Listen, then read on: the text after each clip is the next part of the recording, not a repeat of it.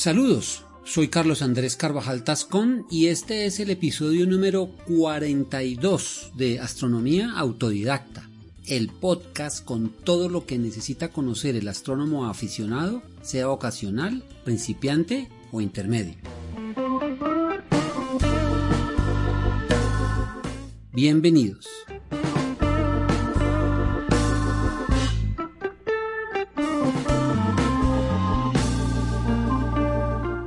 En el episodio anterior vimos la primera parte de la historia del telescopio, comenzando por los más antiguos instrumentos usados por la humanidad para manipular los rayos de luz, los espejos naturales y artificiales, usados inicialmente para reflejar las imágenes y posteriormente para calentar materiales como la cera e incluso diseñar armas de guerra.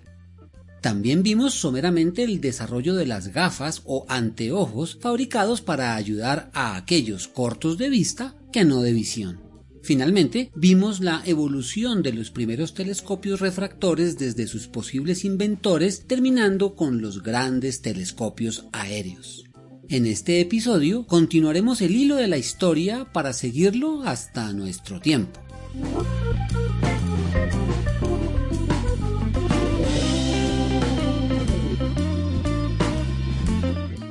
Habíamos quedado en el uso de los grandes telescopios que por su tamaño y longitud focal debían estar sobre grandes postes y manejados con sistemas de cuerdas a los que se conocieron como telescopios aéreos. Eran difíciles de manipular, costosos y poco prácticos, aunque con ellos se hicieron grandes descubrimientos.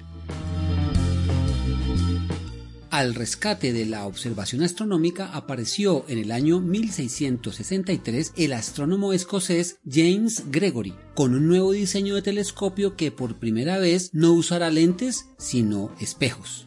Este telescopio llamado Gregoriano está constituido por un tubo que en el fondo tiene un espejo esférico cóncavo al cual se le hace un agujero en su centro. Este espejo es llamado primario al ser el que recoge la luz. La luz se refleja en este hacia adelante, en donde después de hacer foco se encuentra un espejo, también esférico cóncavo, que nuevamente la refleja hacia el fondo del tubo, haciéndola pasar por el agujero del primario, en donde hace foco.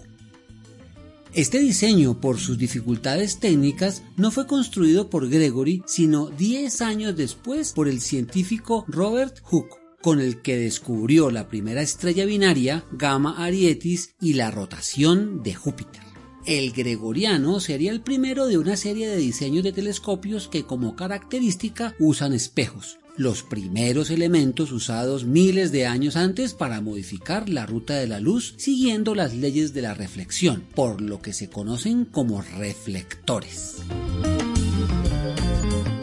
Isaac Newton Estudió los telescopios refractores, llegando a la conclusión de que la aberración cromática que producían, la cual se corregía parcialmente con el uso de distancias focales largas, era el resultado de un fallo en las lentes usadas al comportarse como los prismas, dividiendo la luz blanca en un arco iris de colores alrededor de los brillantes objetos astronómicos. Si esto era cierto, entonces la aberración cromática podía ser eliminada fabricando un telescopio que no usara una lente sino espejos como en el diseño de James Gregory. Basado probablemente en este diseño que conoció a través de la obra del autor llamada óptica promota, creó un sistema más simple usando también un tubo óptico con un espejo primario esférico cóncavo en el fondo pero sin orificio central que de la misma manera refleja la luz hacia adelante donde está el espejo secundario, el cual es plano y dispuesto con una inclinación de 45 grados para desviar la luz lateralmente hacia un orificio donde hace foco.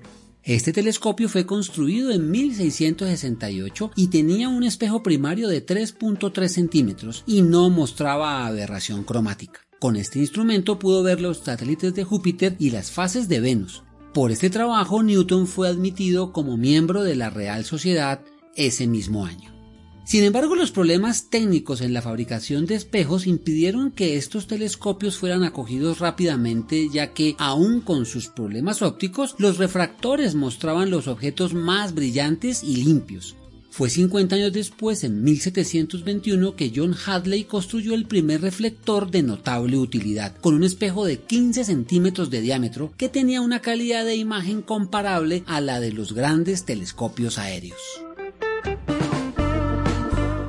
Por esta misma época se diseñaron otros dos tipos de telescopios reflectores, el reflector Cassegrain en 1672 por el sacerdote y físico francés Laurent Cassegrain, el cual consta de dos espejos dispuestos en un tubo óptico. Al igual que los anteriores, en el fondo del tubo óptico se encuentra el espejo principal, cóncavo y esférico, con un agujero central como el gregoriano, refleja la luz hacia adelante donde está el espejo secundario convexo hiperbólico que la intercepta antes de que haga foco y la regresa haciéndola pasar por el agujero del espejo primario.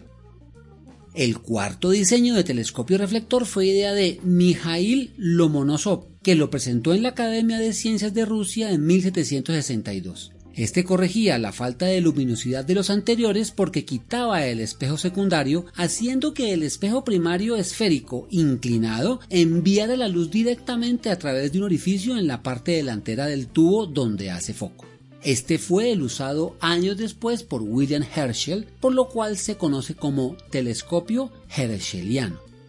En un principio, los telescopios reflectores no fueron ampliamente usados pese a su capacidad de captar luz y eliminar el cromatismo, debido a que los espejos tenían poco poder reflectivo que además perdían rápidamente. Eran frágiles y la precisión de su esmerilado y pulido era más crítica que el de la superficie de las lentes.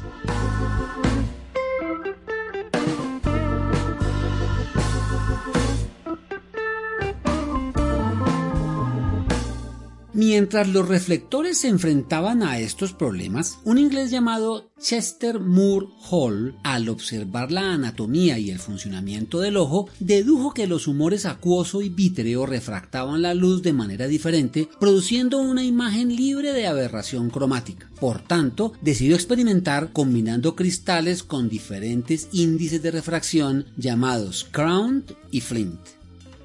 Hall intentó mantener su trabajo en secreto y para ello encargó en 1729 la fabricación de cada uno de los dos lentes a dos personas diferentes, quienes por casualidad subcontrataron a la misma persona, George Bass, que enseguida cayó en cuenta de que los dos componentes eran para el mismo cliente. Por iniciativa propia, colocó las dos partes juntas y advirtió sus propiedades acromáticas. Años después, en una visita a su taller, el afamado fabricante inglés de instrumentos John Dolond se enteró de la idea de Hall por intermedio de Bass y, mejorando el diseño, inició la fabricación comercial de los famosos telescopios Dolond en 1758 con lentes acromáticas en forma de dobletes acromáticos, sin dar crédito o ganancias a su inventor. Finalmente se le reconoció a Chester Hall el invento en 1766. La aparición de las lentes acromáticas que corregían la desviación de dos colores, usualmente el azul y el rojo, asociado a las ya mencionadas dificultades técnicas en la fabricación y mantenimiento de los espejos, permitieron que los refractores siguieran reinando, pero esta vez con instrumentos más pequeños y fáciles de construir y utilizar. De esta manera, los gigantescos telescopios aéreos pasaron al olvido.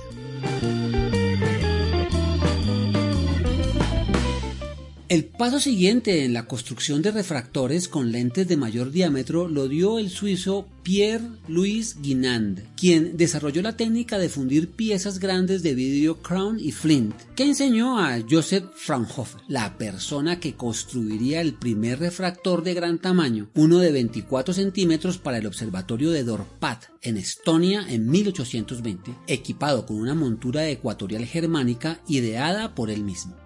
A partir de este momento se fundaron cantidad de observatorios, lo que desencadenó una gran competencia por poseer el mejor telescopio, en la cual participaron destacados constructores como Mers, empresa continuadora de la obra de Fraunhofer, Carl Zeiss, de cuya fábrica surgió la lente apocromática inventada en 1868 por Ernst Abbe, que corregía la aberración en tres longitudes de onda, rojo, verde y azul, así como la aberración esférica y Alban Clark, fabricante en 1897 de la mayor lente todavía en servicio, la del telescopio del observatorio Yerkes con 102 centímetros de diámetro, tamaño que alcanzó el límite técnico en la fabricación de lentes.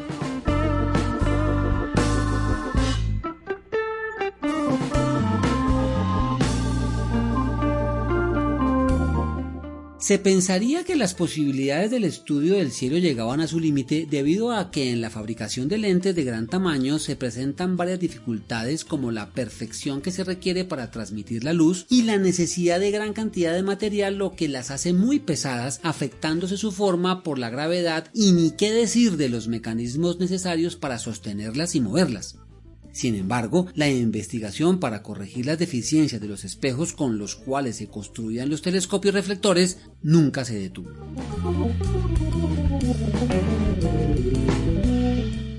Uno de los principales motivos por los que durante los años del auge de los telescopios refractores acromáticos se siguió trabajando con reflectores fueron los éxitos obtenidos por William Herschel con su telescopio de 120 centímetros, comúnmente conocido como telescopio de 40 pies, el más grande del mundo durante más de 50 años. Con ellos descubrió dos lunas de Saturno, Encélado y Mimas, además de miles de objetos del espacio profundo y el telescopio reflector de William Parsons, con un espejo primario de 180 centímetros, construido en 1845, que es conocido como el Leviatán de Parsonstown, con el que descubrió la forma espiral de las galaxias. En 1857, Carl von Stengel y Leon Foucault introdujeron un proceso de deposición de una capa de plata sobre espejos de vidrio, eliminando el uso del metal reflectante para los espejos que había limitado la calidad de las imágenes obtenidas por los reflectores y que hacía además su mantenimiento muy complejo. La capa de plata no solo es mucho más reflectiva y duradera, sino que además puede eliminarse y depositarse de nuevo, renovando los espejos. Para fines del siglo XIX se comenzaron a fabricar telescopios reflectores con espejos de vidrio plateado de gran tamaño con una mayor capacidad de captación de luz que los refractores más grandes y con muy pocas aberraciones. Ejemplos de ellos son el telescopio Crossley de 36 pulgadas de 1895, el telescopio Hale de 60 pulgadas del Observatorio de Monte Wilson de 1908 y el telescopio Hooker de 100 pulgadas también en el Monte Wilson en 1917.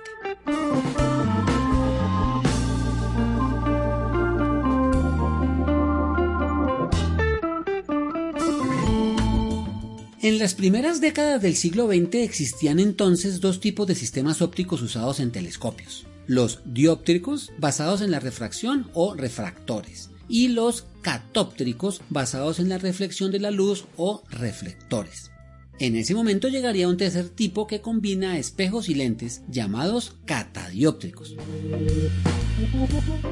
Benhard Smith en 1930 inventó un sistema que corrige errores ópticos que tenían los telescopios reflectores, como son la aberración esférica, la coma y el astigmatismo, lo que hizo posible por primera vez la construcción de equipos con amplios campos de visión. En realidad, el sistema Smith, más que un telescopio, es una cámara fotográfica cuyos componentes son un espejo primario esférico en el fondo del tubo como los reflectores. La luz llega a este espejo después de haber pasado por una lente correctora ubicada en la parte frontal del telescopio. La luz hace foco en la parte media del tubo en donde se coloca el detector. Estas cámaras aplanan el campo, eliminan las aberraciones y permiten captar gran cantidad de luz, por lo cual son utilizadas para el registro de imágenes con extraordinaria nitidez. A partir de este sistema se crearon variantes. La más popular es la Smith-Cassegrain, creada por el mismo Bernard Smith, agregándole al telescopio reflector diseñado por Laurent Cassegrain una lente correctora frontal que elimina la aberración ocasionada por el espejo secundario. En la década siguiente, una segunda variante es la diseñada por el ruso Dmitry Maksutov, que cambió la placa correctora por una lente en forma de menisco y el espejo secundario es reemplazado por un disco aluminizado en la parte posterior de la placa correctora. Este diseño es mucho más fácil de fabricar y a menor costo.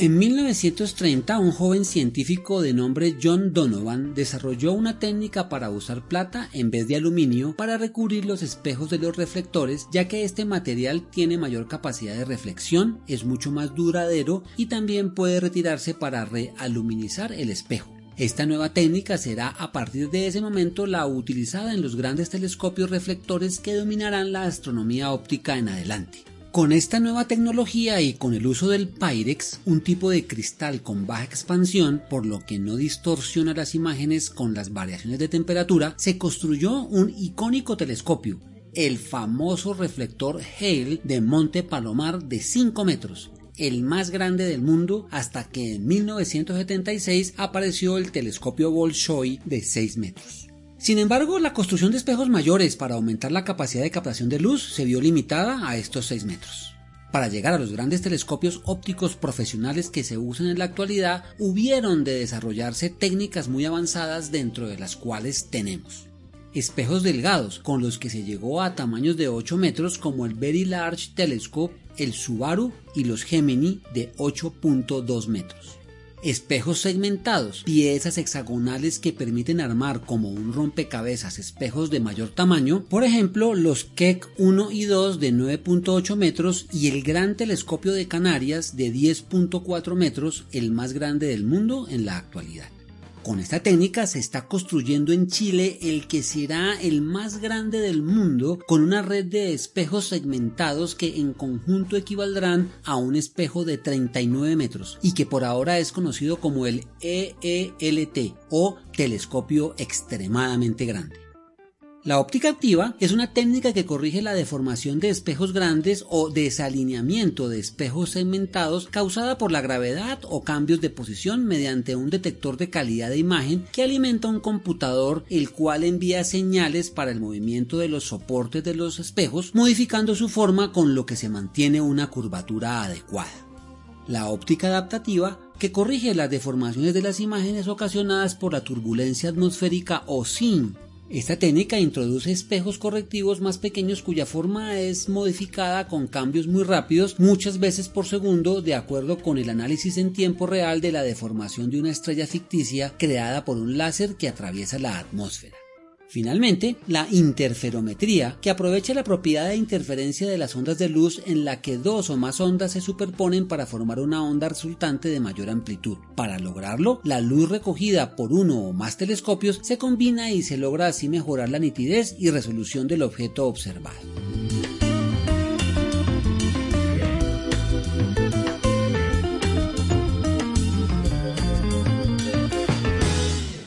No terminaremos esta fantástica y apasionante historia sin tocar brevemente los telescopios para aficionados.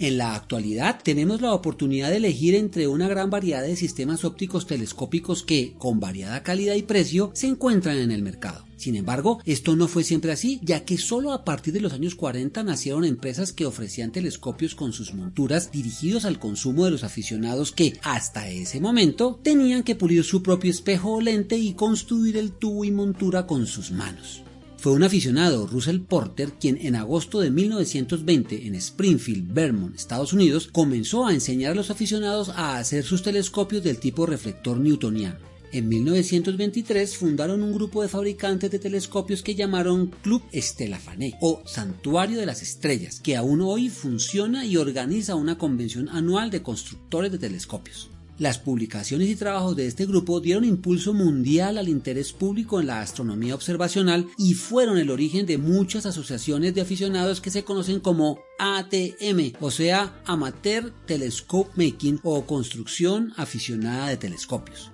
Junto con el crecimiento de estos grupos que llevaron a un aumento en la demanda de materia prima y partes de calidad, se crearon empresas dedicadas a satisfacer estas necesidades que ofrecían espejos, materiales de pulido, piezas básicas para los mecanismos de enfoque y monturas. En 1946, después de la Segunda Guerra Mundial, hubo gran disponibilidad de elementos ópticos como oculares, prismas y binoculares, apareciendo los primeros telescopios para los aficionados construidos en fábrica. Uno de tipo refractor marca Tinsley de 3 pulgadas a un costo de 235 dólares, unos 3.100 dólares de hoy, y un reflector marca Sky Scope de 3.5 pulgadas por 25 dólares, unos 350 dólares de hoy. En los siguientes años hubo un importante crecimiento en la oferta de telescopios que, sin embargo, no disminuyó el ánimo para su construcción doméstica porque su costo era menor así tuviese mayor trabajo. En 1964, una compañía creada inicialmente para la manufactura de insumos militares lanzó una cámara tipo Schmidt llamada Celestronic 20 y para finales de la década con el nombre de Celestron Pacific ya producía telescopios para aficionados tipo Schmidt Cassegrain con uno de 6 pulgadas a costos razonables. Su producto estrella fue el de 8 pulgadas, tanto para la observación como para la fotografía astronómica. En 1974 la empresa Meade comenzó a ofrecer refractores y una amplia gama de accesorios y partes para telescopios y posteriormente reflectores de 8 pulgadas de buena calidad y precio que se complementaron con los de tipo Smith Cassegrain en 1978. Para 1993, Meade desarrolló un nuevo y revolucionario telescopio llamado LX200. Las letras significaban Long Exposure en relación con el perfeccionamiento de control motorizado para seguir los objetos en el cielo y un computador que era capaz de ubicar y apuntar hacia los objetos celestes llamado GoTo. En 1999 el mismo fabricante lanzó su modelo ETX que significaba telescopio para todos, también motorizado y con sistema GoTo. Desde entonces, la aparición de nuevas compañías ha llevado a un aumento en la calidad de los productos con precios asequibles para los aficionados, lo que al final ha dejado la construcción propia de telescopios solo para aquellos entusiastas que se aventuran en esta tarea.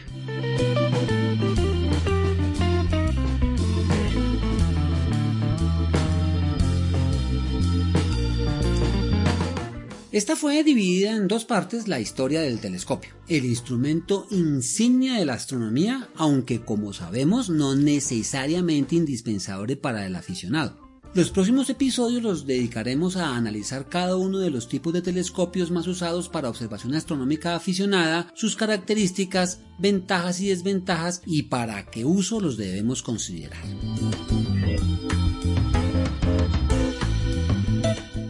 Para hacer más visible este programa y así poder llegar a otros aficionados o a aquellos que aún no lo son, pueden, si les parece interesante, suscribirse, comentar, calificar y sobre todo compartirlo. Espero sus comentarios en astrodidacta2020.gmail.com